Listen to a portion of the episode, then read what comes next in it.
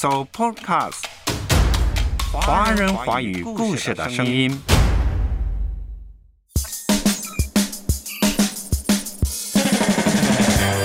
几乎是一夜之间，Chat GPT 大火，人们在各种媒体平台上晒出自己和这款明星应用之间的对话结果，背后呢是各种冷暖自知的复杂心情，或惊喜，以后的工作更有利可借；或担忧，自己的行业会不会被机器取代呢？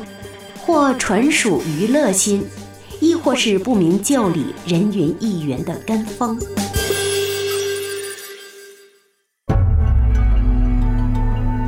阅读开阔视野，豁达心胸；阅读寻到来处，明白归途。在阅读中看见不一样的世界，遇到更美好的自己。林可辉，阅读世界。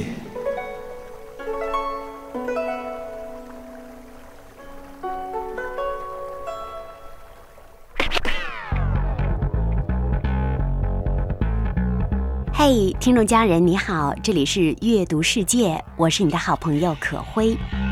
最近 AI Chat GPT 又一次大火起来，不知道你有没有进入这款应用，并且与它之间产生互动呢？心中有没有产生这样的疑问呢？我将来的工作会不会被 AI 取代呢？我应该怎样在 AI 时代里与它共处、与它合作呢？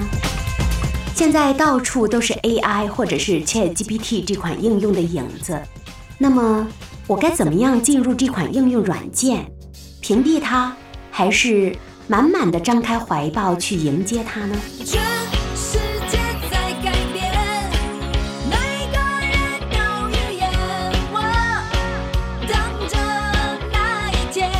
今天我们将走进一本书，是关于 AI 的。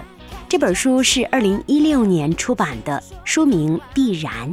当年作者英国的科技专家凯文·凯利就在书中预言，七年之后将会逐渐兑现的现实，那就是生活必然发生转变，人工智能将会让我们对世界的理解更加深刻，它将会改变我们的视角和思考方式。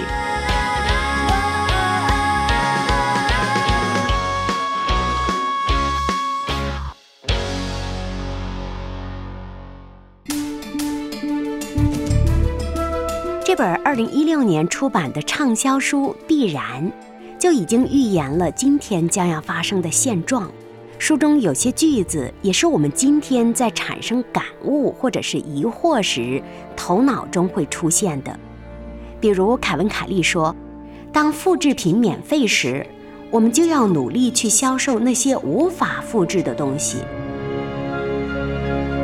今天的 AI 会不会让我们失业呢？答案是 no。答案将变得廉价，而问题会变得更有价值，等等。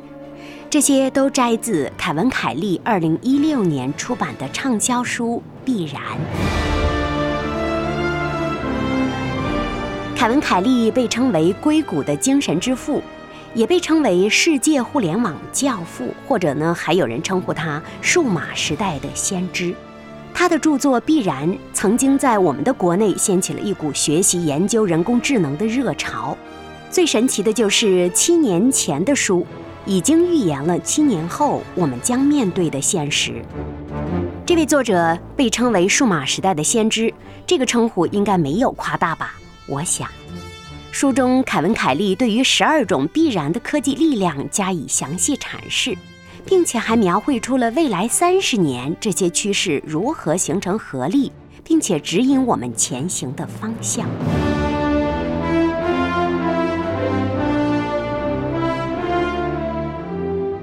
当可辉打开这本书的时候，有一个感受：书中对未来的展望趣味十足，充满画面感。比如说，书中说，未来你的薪水高低将取决于你能否与机器人默契合作。百分之九十的同事将会是看不到的机器，而没有他们，你的大部分工作将无法完成。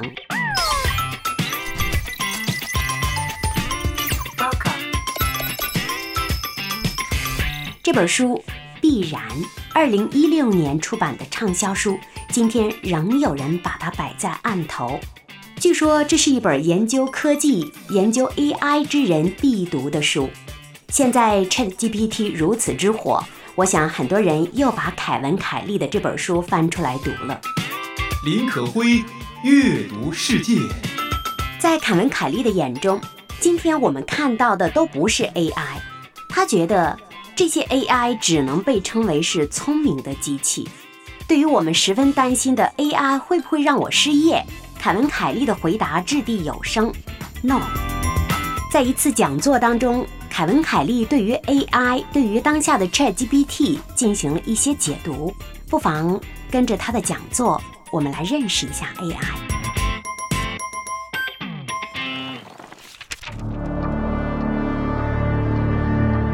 在凯文·凯利的眼中，我们今天看到的 AI 只是聪明的机器而已。开发 AI 的难度在于人类还不清楚什么是 AI。虽然现在有很多种模糊的定义，但并不十分清楚这种科技究竟是什么。在凯文·凯利看来，判断是否是人工智能的条件之一就是，它必须能做到人类做不到的事。如果一件事人类能做到，AI 也能做到，那么就应该称它为机器学习或者大语言模型。凯文·凯利说，就是某件事儿，人类做起来看似困难，但是机器做起来很轻松。但如果深入剖析，你会发现这些任务并没有那么难。它看似困难，是因为它是机械性的劳动，而机器是最擅长这类工作的。开车、绘画、算术，甚至人脸识别，这些事人类都可以做。之所以认为它们困难，是因为其中包含大量的重复性、机械性的动作。这些帮助人类完成重复性、机械性工作的科技，应该被称为聪明的机器，而不是智能。换言之，我们只需要它们聪明即可，完全没有必要具备智能。那到底什么是智能呢？我们继续听《必然》的作者凯文·凯利的解释。什么叫智能？凯文·凯利说：“我们常常会说老鼠具有一定的智能，猴子的智能更高一些，人类则要更高，仿佛这是智能的演化趋势。但事实并非完全如此。人类智能是一个复杂的综合体，它不是单维的，而是多维的。因此，想要让 AI 具备包含了各种思维模式的复杂生态系统是不可能的。AI 只能在某一个或者某几个方面的认知超越人类，取舍不可避免。这是现在正在发生的事。那些所谓的 AI 在一些方面是极其聪明的，但在其他方面则是愚不可及。凯文·凯利称之为聪明并愚蠢。他认为未来最好的 AI 是专门用于某个领域的。从另一个角度说，AI 不止一种，它是多种多样的，不是一个唯一的事物。再回到人类自身，思考一个问题：人类有通用思维吗？没有，人类有的只是特定类型的思维。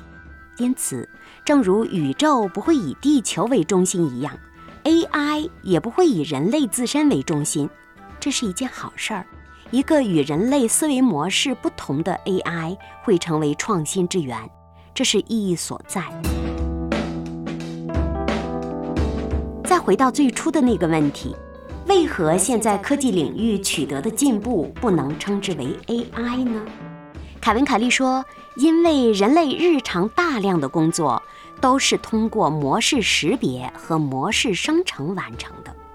今天看到的 AI，它们所具备的能力同样是模式识别和模式生成，也就是它只是在帮助人类做人类已经可以做到的事。他们只是聪明的机器，而不是智能的机器。”那么可能又有人要问了哪些工作适合人类，哪些适合 AI 呢？凯文·凯利说：“我们首先要明晰，那些 AI 开发者也不清楚 AI 能胜任哪些任务。只有等到发布之后，让用户自己去探索，直到开放给所有人使用，我们才能看清楚它的用途、好处和坏处。”这里，凯文·凯利所探讨的依然是目前市面上已经存在的，诸如 Chat GPT 之类的 AI。为了称呼方便，我们依然称它为人工智能。凯文·凯利说自己花了大量的时间来研究人们是如何使用这些 AI 工具的。他发现，目前 AI 的主要用途之一就是做那些人们不想做的工作。这类工作要么是非常繁琐，要么就是需要大量重复。就比如说精准农业，一台装有识别装置和 GPS 的拖拉机。需要精准识别每一个莴苣或者是一种蔬菜的健康度，包括何时浇水、施肥等等，进而精准的使用水、杀虫剂和化肥。这项工作非常繁琐、重复，需要识别每棵蔬菜，并且还要记录浇水、施肥的具体详细的信息。这是非常适合 AI 来做的。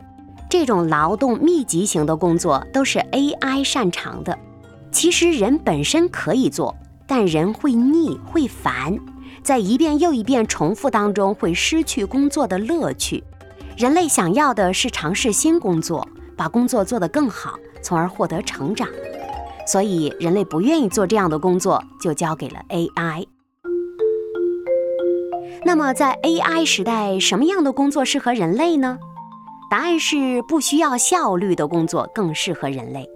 哪些工作不需要效率？凯文·凯利举例说，比如科研。他说，科研并不总是追求做对的事儿。如果每一个试验都是成功的，这意味着没有学到任何东西，因为失败是创新和创业的重要组成部分。除了科研，还有探险、艺术，甚至聊天、社交都不追求效率。随着 AI 的发展。未来把要求高效率的工作给 AI 或者机器人，人类就从事所谓的低效率要求的工作吧。我想这里凯文·凯利想说，像类似于科研、探险、艺术、有深度的社交这些工作，不仅是低效的，这里要加双引号的低效。它更是 AI 替代不了的，需要人参与情感的。爬上蒸汽月球的屋顶，见证着现实变透明。虚幻的你穿过了投影，这一刻放声的心痛要无可比拟。我终于改造自己，机械神经不需要氧气，钢铁与肉体连接在一起，拉近你我的距离。林可辉，阅读世界。啊哈，能与你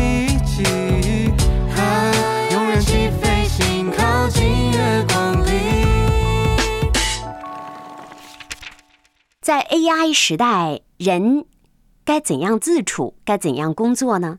凯文·凯利提出，我们要学会与 AI 共事，也就是把 AI 当成是自己的合作者。比如说，人要学会做一个 AI 低语者，人与 AI 配合将会比人自身更强大。比如，医生加上 AI，教师加上 AI，士兵加上 AI。还可以把 AI 当作队友和教练。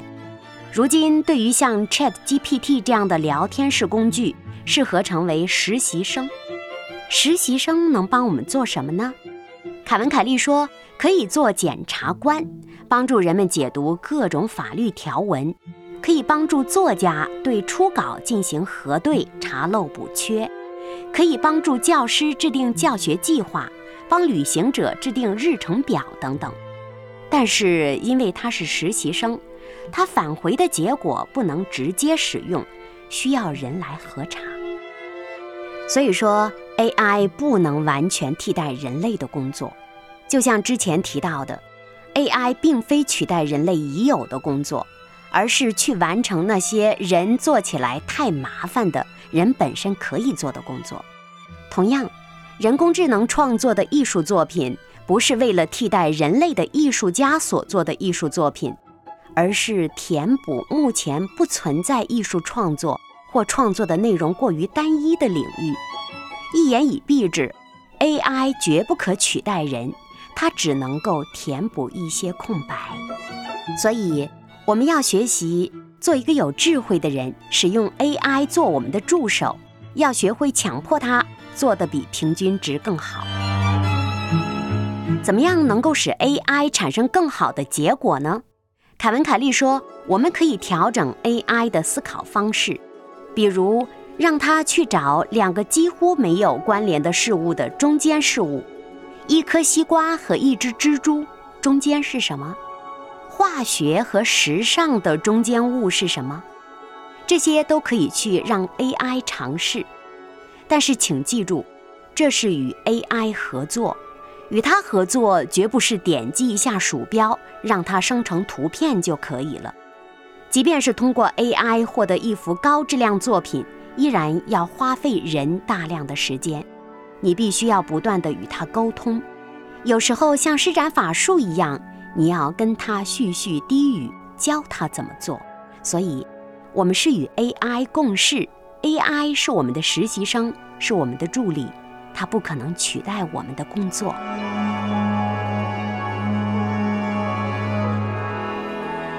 对于 AI 背后的哲学，凯文·凯利解释说：“道德瓶颈在人类自身。”什么意思呢？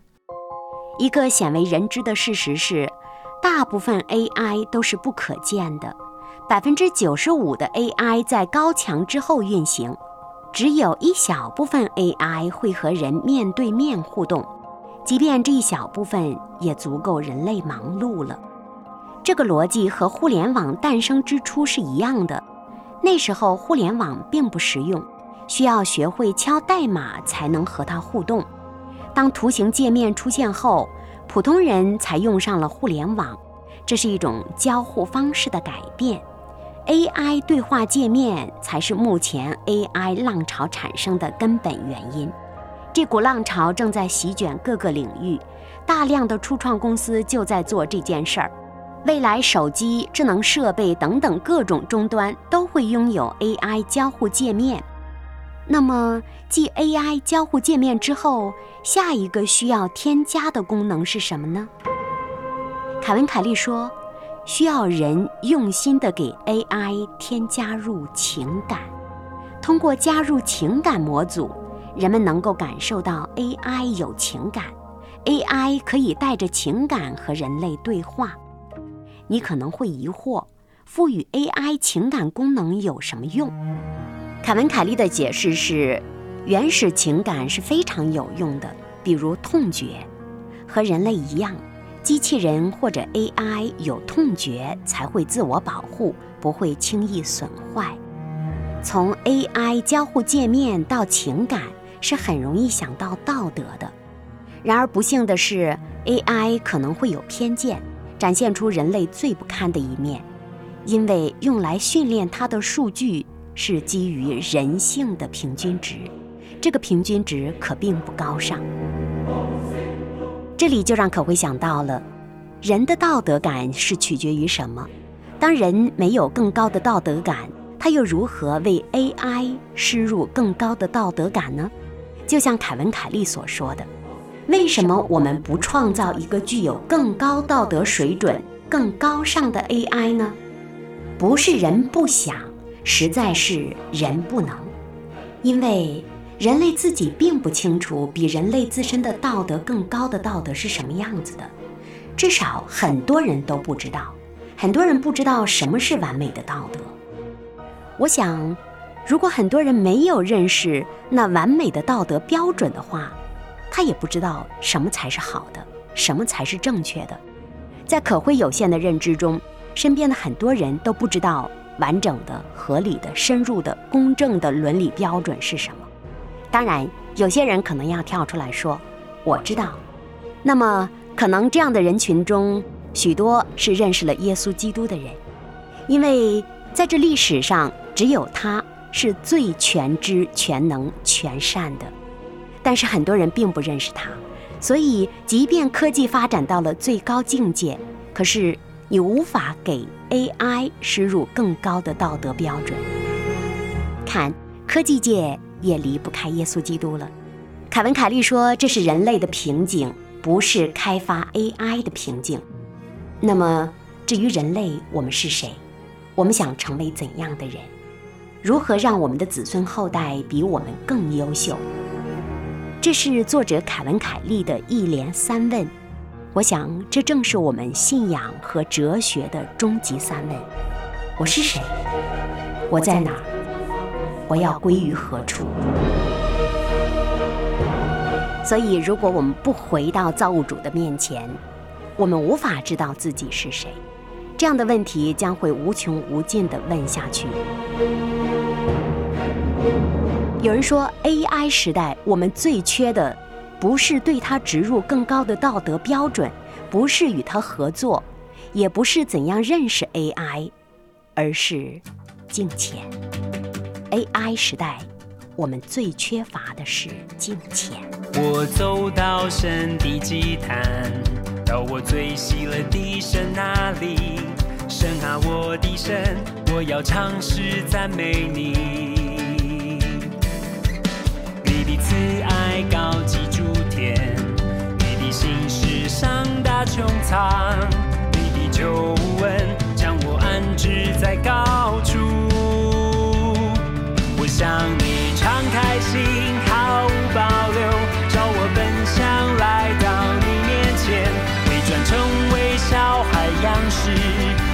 阿爸父，我爱你。我向你敞开心，毫无保留，将荣耀颂赞都归给你，在你面前欢喜快乐，不停赞美。可辉也发现身边很多人，即便是在教会圈，他们也在努力的使用 ChatGPT 或者是一些 AI 来帮助自己查经、写讲章、列阅读书单等等。甚至有人发问：世界都已经 AI 到了 ChatGPT 的地步了，还需要借钱吗？光怪陆离的 AI 现象让很多人心里发毛，觉得这个时代似乎会被科技取代。但是通过刚才著名的科技之父凯文·凯利《必然》一书的作者的层层细致的分析，我们看到了，最终 AI 的限制还在于人类自身的限制，而人类自身的限制在于人对自己的不认识。这份不认识的背后，正是一种极度的金钱的缺乏。林可辉阅读世界。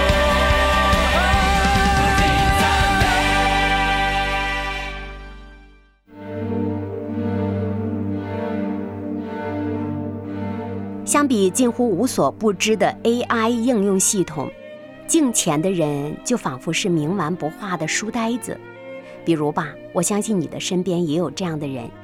当有人试图借助 AI 来解决所有的难题的时候，那朴实的镜前人可能正在关起门来，在内室当中默默的祷告和读经，为自己的罪、为众生的罪忧伤痛悔，以至于眼泪近乎飘起了床榻。他为义警醒谨守，常常披戴起全副军装，预备打那美好的仗，因为他深知道。不管是个人的问题、时代的问题、科技的问题、教会的问题，等等，都是人的问题。而人的问题归根结底，只有那十字架上的流血的耶稣才能解决。因为天上地下从来就没有第二种方案可以解决人类的终极问题。敬虔人不排斥经验和方法，但是。只要他的师傅没有发出命令和引导，只要他的耶稣没有给他呼召和指明，他不会轻举妄动，因为他的内心真正的认识这个世界的主宰是谁，科技的主宰是谁，人类的主宰是谁。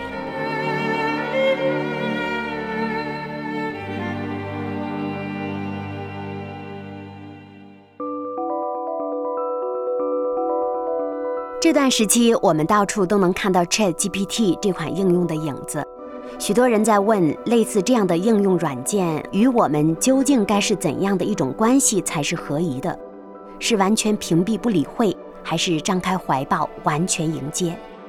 如果我们在这样的问题上有迷惑，也许我们应该回头去看看那些敬前人的榜样，他们是如何在心无旁骛地朝着标杆直跑的时候，影响了各自所处的时代。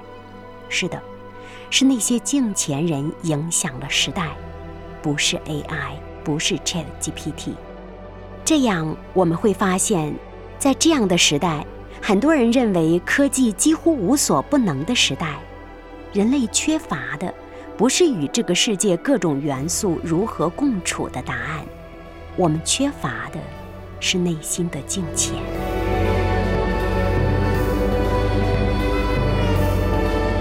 世界都已经 Chat GPT 了，还需要敬钱吗？当整个世界的人围绕着一款 AI 应用去进行欣赏的时候，镜前人就像看透了万事的人一样，他们行走在数千年来从未改变的窄窄古道上，令世界的人都看不透它，总是好像不可理喻、不合时宜，却不得不承认他身上有信。有望，有爱，而这正是每一个时代的人最急缺的。敬虔是一粒神圣的教，它的影响力触及全人类，它使人的理性得蒙光照，情感上会有序，意志上可以顺服，生命可以彰显出真正的活力。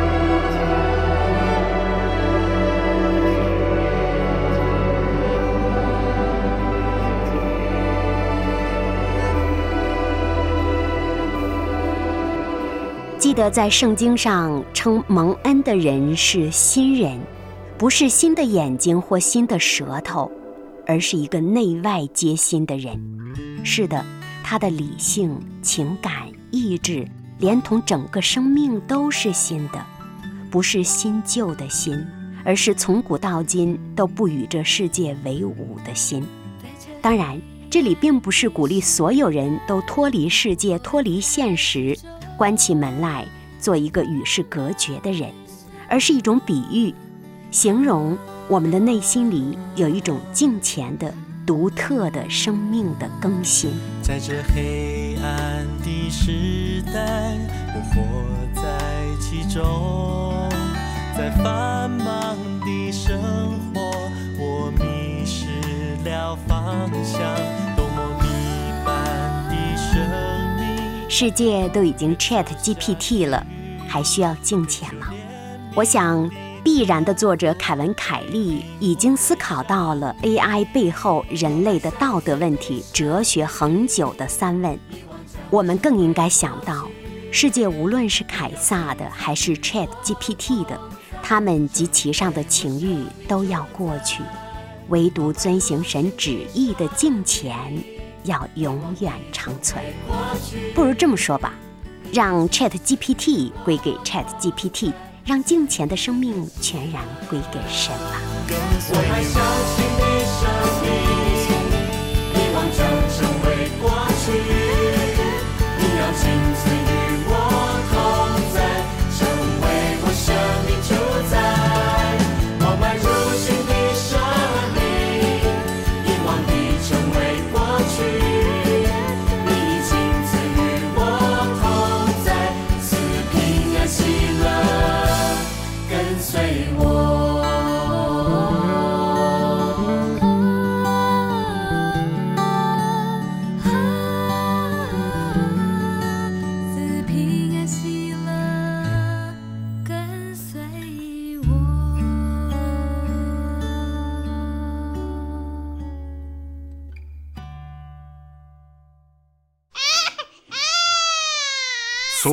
Supercast 华人华语故事的声音。